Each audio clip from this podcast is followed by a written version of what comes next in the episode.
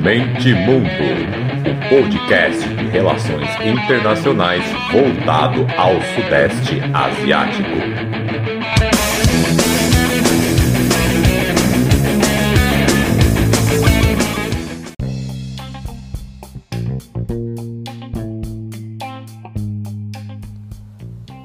Fala galera, começando mais um podcast Mente Mundo, Asian News na área número 30, número redondinho.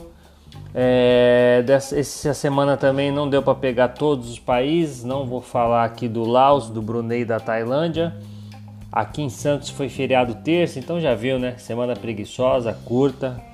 Só a partir de quarta-feira que eu voltei a existir. Então é isso aí, um mais curtinho de novo e simbora. Número 30, número redondo, que beleza. E partiu.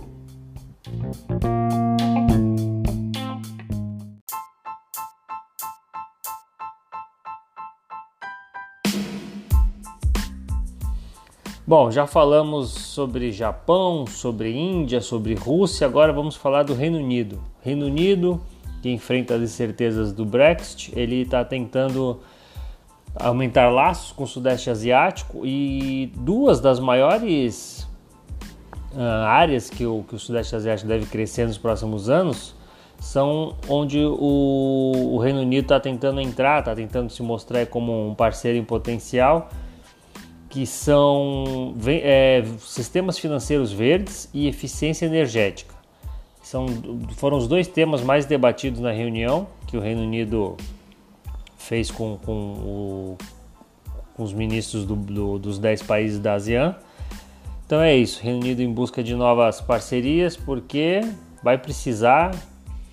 Tudo indica aí que a Escócia já já vai votar se vai sair do, do, do, do reino ou não. Com, com a União Europeia já foi quase, imagina agora. Tem também os partidos da Irlanda é, que são a favor da unificação também das Irlandas ganhando força dos dois lados. Então o Reino Unido precisa correr atrás da bola, fechar muita parceria para mostrar que vai continuar sendo forte, importante, principalmente para esses outros países, senão vai ruir, vai ruir. O Banco de Desenvolvimento Asiático estima que necessidades de infraestrutura em toda a Ásia entre 2016 e 2030 vai bater os 26 trilhões de dólares. Desses 36 vão ser 14, 15 trilhões para energia, 8, 9 para transporte. Por causa dessa grandíssima demanda investimento em infraestrutura, e conforme esses diversos governos experimentam políticas monetárias, Parece prudente investir em projetos que reduzam as emissões de carbono e garantam uma perspectiva de longo prazo, obviamente sustentável, que é o que a gente está vendo pipocar no mundo afora aí, que são chamados Green New Deals. Com a crise violenta da Covid, né, então anteciparam, os governos estão, estão focando mais ainda nisso, mas já era um tema que já vinha sendo estudado e falado já há algum tempo os New Deals verde, porque o mundo não vai aguentar, né? Se a Ásia crescer tudo que ela tem para crescer e com energia suja e de qualquer jeito, realmente o planeta falar chega, já deu, vocês já abusaram, agora vou matar todos vocês porque não dá mais. E é interessante aí quem tiver um tempinho, curiosidade, pesquisar o Green New Deal da Coreia do Sul. A Coreia do Sul já está com estimativas aí para os próximos anos e para a nona economia mundial, ela é a décima segunda, e passar nós, inclusive. E o Green New Deal é o grande foco nisso. Eles estão aí para gastar toneladas, trilhões aí em, em, infraestrutura, em mudança da, da energia deles, o foco ser todo solar, enfim.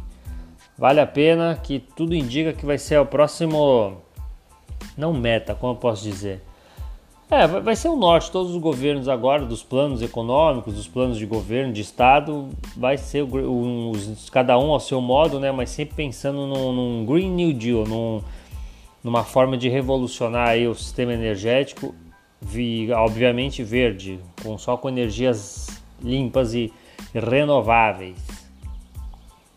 Para finalizar a ASEAN, não daria para deixar de falar de outra coisa, né? É, que é o a, alta do arroz, do arroz no mundo. Claro que aqui a gente sente mais, que a gente é um país mais pobre e com real desvalorizadíssimo, então a gente tem que pensar em comida sempre em dólar, né? Que a gente, por exemplo, importa trigo, enfim, a gente importa muitos alimentos e então a gente ganha em real, mas na verdade a gente come em dólar. O que, que acontece? Dos 15 principais países que produzem arroz, pelo menos 5 deles impuseram algum tipo de restrição na exportação, com medo de risco alimentar interno. A Índia, que é o primeiro, chegou a bloquear total. A Índia e o, e a, o Vietnã eles chegaram a bloquear totalmente a, a exportação de arroz. Myanmar, China, Camboja e, Tailândia, e, e Camboja chegaram a bloquear, mas depois foram administrando e a Tailândia disse abertamente que monitorava dia a dia a situação do arroz no mundo. Isso, para vocês terem uma ideia, a Índia é a primeira, maior exportadora do mundo, a Tailândia é a segunda, Estados Unidos terceiro, depois vem Vietnã, Paquistão, China, Itália, Myanmar, Camboja, Uruguai, Brasil, Holanda, Bélgica, Paraguai e Espanha. Então estou falando dos, dos topo. Desses cinco que eu falei, é o top, o top 9. Então isso fez ficar escasso o arroz no mundo. E novamente, como a gente é um país pobre, a gente ganha pouco, então qualquer subidinha de 20, 30, 40% a gente já sente muito no bolso. Você vai ver se a Europa tá, aumentou na Europa, aumentou. Aumentou nos Estados Unidos, aumentou, foi no mundo. Mas quem é que está sentindo isso? Pobre. Nós, os africanos, então é isso, né? A corda sempre estoura aí pro, pro lado mais fraco do elo.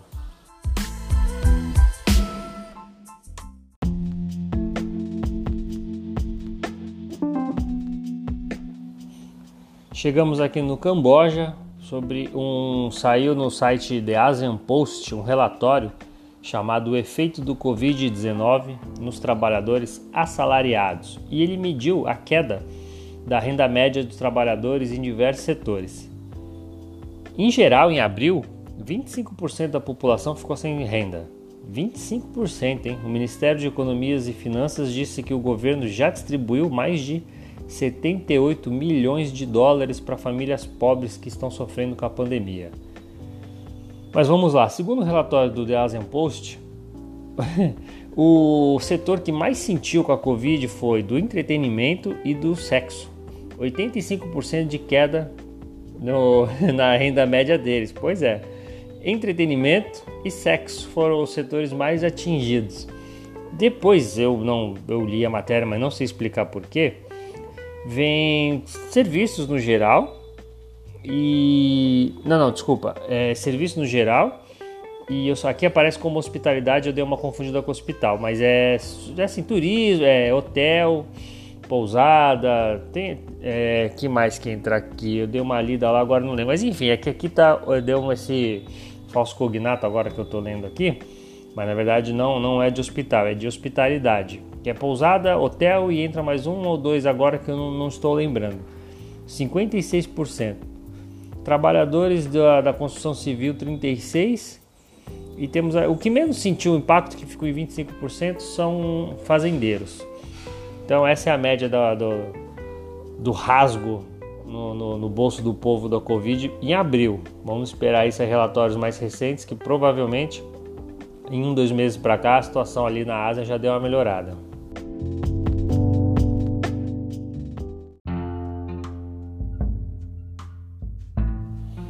Paramos agora em Singapura, lugar que eu dei uma apagadinha na semana passada. O governo está aprimorando e investindo em aplicativos, melhorando o que eles viram como né, é, brechas nos sistemas anteriores para rastrear ainda mais pessoas com Covid. É rastrear, ainda mais que eu digo, é de forma mais eficiente. Por quê? Porque o governo está estudando a liberar eventos para até 250 pessoas. E para isso dar certo, ele calcula que os sistemas de rastreamento de pessoas infectadas ou com suspeitas precisam ser aprimorados. Uma outra notícia interessante, aquilo do recadinho de sempre, entra lá em mentemundo.com.br ou manda seu e-mail para nós, que aí eu mando vocês para a listinha lá da newsletter, para a montanha ir até vocês, caso vocês não queiram ir até a montanha. Ou joguem no Google mesmo. É a primeira loja da Apple flutuante do mundo abriu em Singapura. Muito legal a foto, parece aquelas cenas é, futurísticas. É... Tem a Baía de Singapura, né? Aqueles prédios gigantes e com, com toda aquela arquitetura futurística e cada prédio ao seu, seu estilo. E no meio de um lago ali tem a, a, loja da Apple, que é uma redoma boiando ali no meio do mar, com o símbolozinho da maçãzinha ali bonitinho. Principalmente as fotos noturnas são mais bacanas. Então dê, dê um Google aí, Apple flutuante Singapura, que vocês vão ver, ficou show de bola.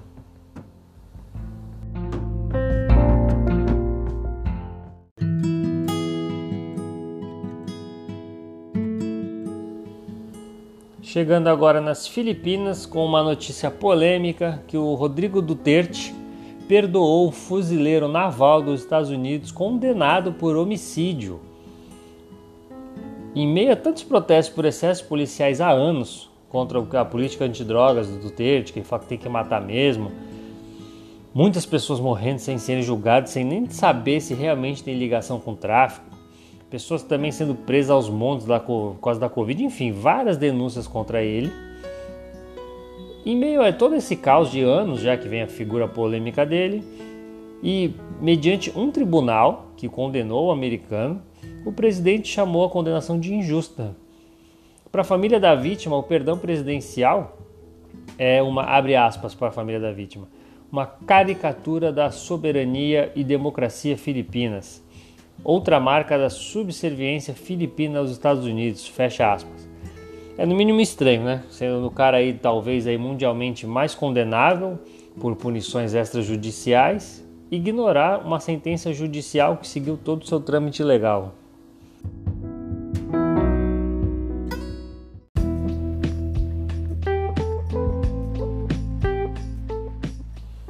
Chegando na Indonésia, é, o país intensifica estudos para saber se possui grandes reservas de terra rara.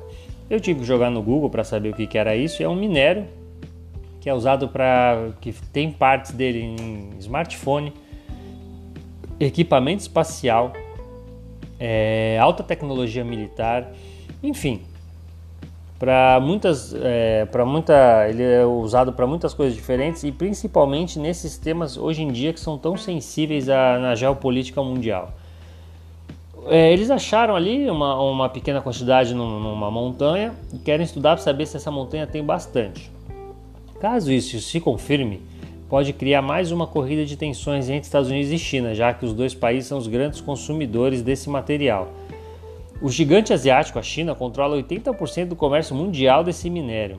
Obviamente que a Indonésia não é um país pequeno, não, não, não é só um país satélite de grandes potências, também tem grandes reservas de vários tipos de minério, inclusive desse, e obviamente que também vai querer usar esse material em benefício próprio, embora os países da região morram de medo de energia nuclear, de tudo que tem a ver com, com, com temas nucleares que alguns países da ASEAN, até um tema interessante falar mais para frente, já tentaram abrir suas usinas nucleares por, por, por essa falta de, né, essa demanda de energia lá que é grande, que eles têm problemas para cobrir. Só que é um tema muito sensível, a população tem aversão. Então, um dos, um dos do, do, das finalidades que a Indonésia poderia usar com esse material seria a construção de uma usina nuclear que eles tanto precisam, mas enfrenta esse problema interno que não é um tema popular, e externo, que entra aí em choque com não só com os Estados Unidos e China, né, mas com a Europa, enfim.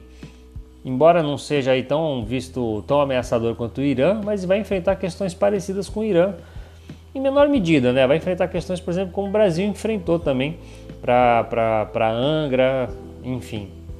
Tá aí o material que a Indonésia achou e está estudando para saber se ela possui grandes quantidades.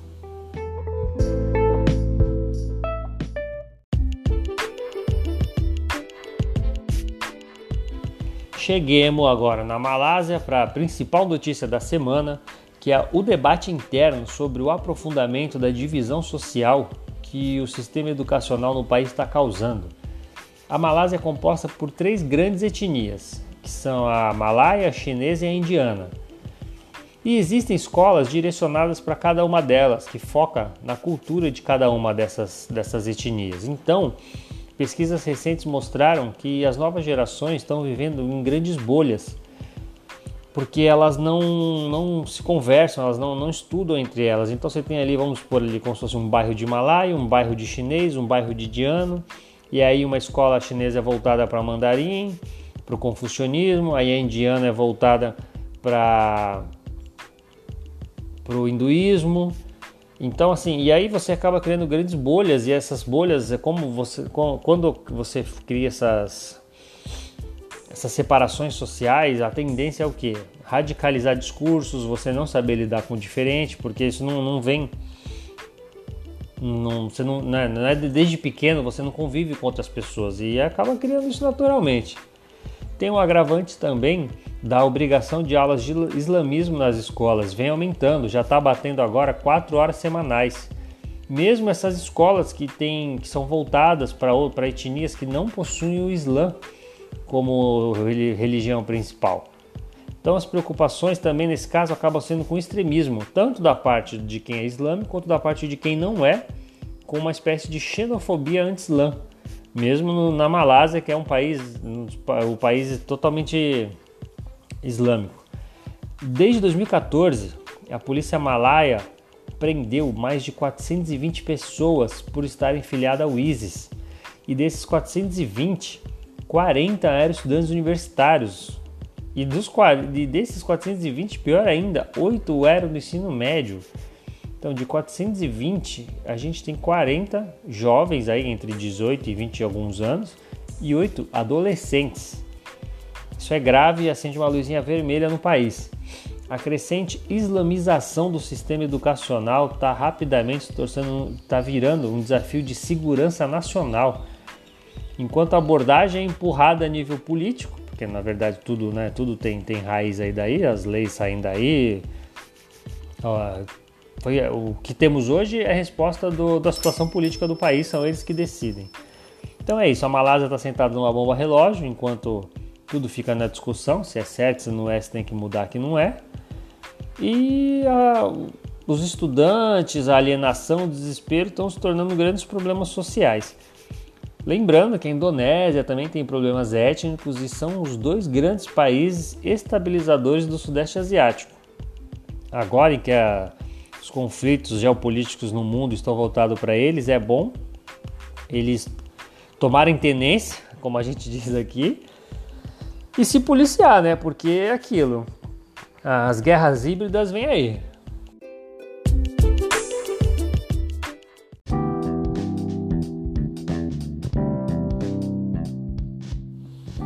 Chegando agora em Myanmar, com uma notícia que Acho difícil, mas talvez possa até influenciar as eleições que estão chegando, que são dois soldados que confessaram em vídeo terem cometido atrocidades contra os Rohingyas, o que fortalece o movimento internacional por punições ao país. Os dois soldados que assumiram os atos que eles cometeram aí contra é, de atos de genocídio, é, crimes contra a humanidade, eles estão sob custódia do Tribunal Penal Internacional.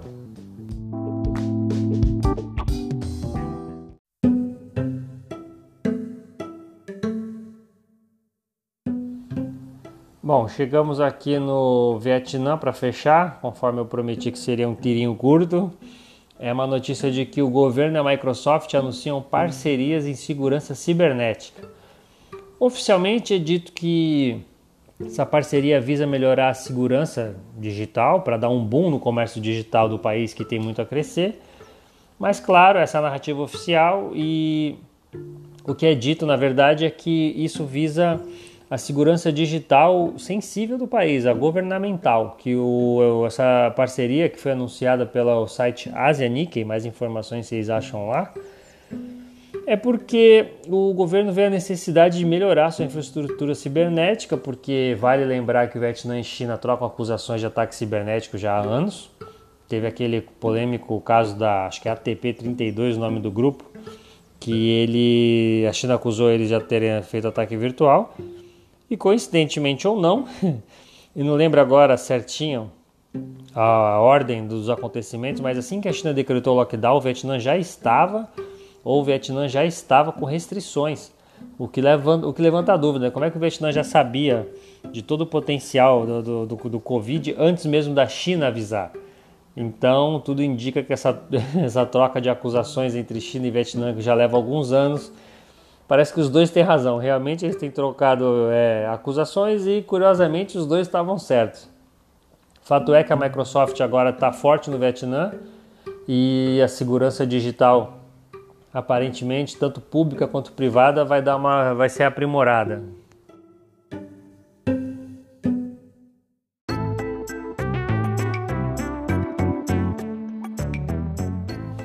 Bom, a dica da semana nessa esteira aí do, da polêmica aqui dentro e que acaba também tendo a ver com os países do Sudeste Asiático é uma live do Paulo Gala, que o nome é A Inflação Voltou ao Brasil, em que ele fala sobre a alta dos alimentos. Muito interessante, vale a pena, aliás, quem gosta, né? É, quem se julga aí progressista, é nacional desenvolvimentista ou só desenvolvimentista Vale a pena seguir o Paulo Gala nas redes sociais, um economista voltado, não é um economista liberal que acha que o mercado se regula sozinho. Então, quem gosta mais dessa área, vale a pena seguir o Paulo Gala. É, o Wallace Moreira, o Wallace com U, também no Twitter, também muito ativo, que é um especialista em Coreia. Ele dá cursos sobre a Coreia do Sul, sobre a Ásia no geral. E também o Elias Jabur. Vale a pena, eles são na mesma linha ali da Mônica De Boyle e do Eduardo Moreira, mas claro, né, sem toda a fama que eles têm, sem todo o prestígio, sem todo o glamour. São pessoas acessíveis, você marca eles no Twitter, eles te respondem, é interessante, você posta alguma matéria, eles interagem. São três caras aí é, feras, referências aí nesse, nessa área. Então vale a pena, a dica é ver essa live para entender melhor o preço do arroz interno e externamente o que está acontecendo. E também seguir esses caras que eles são bons, muita informação todo dia. E é isso aí, valeu, obrigado pela paciência e é toys.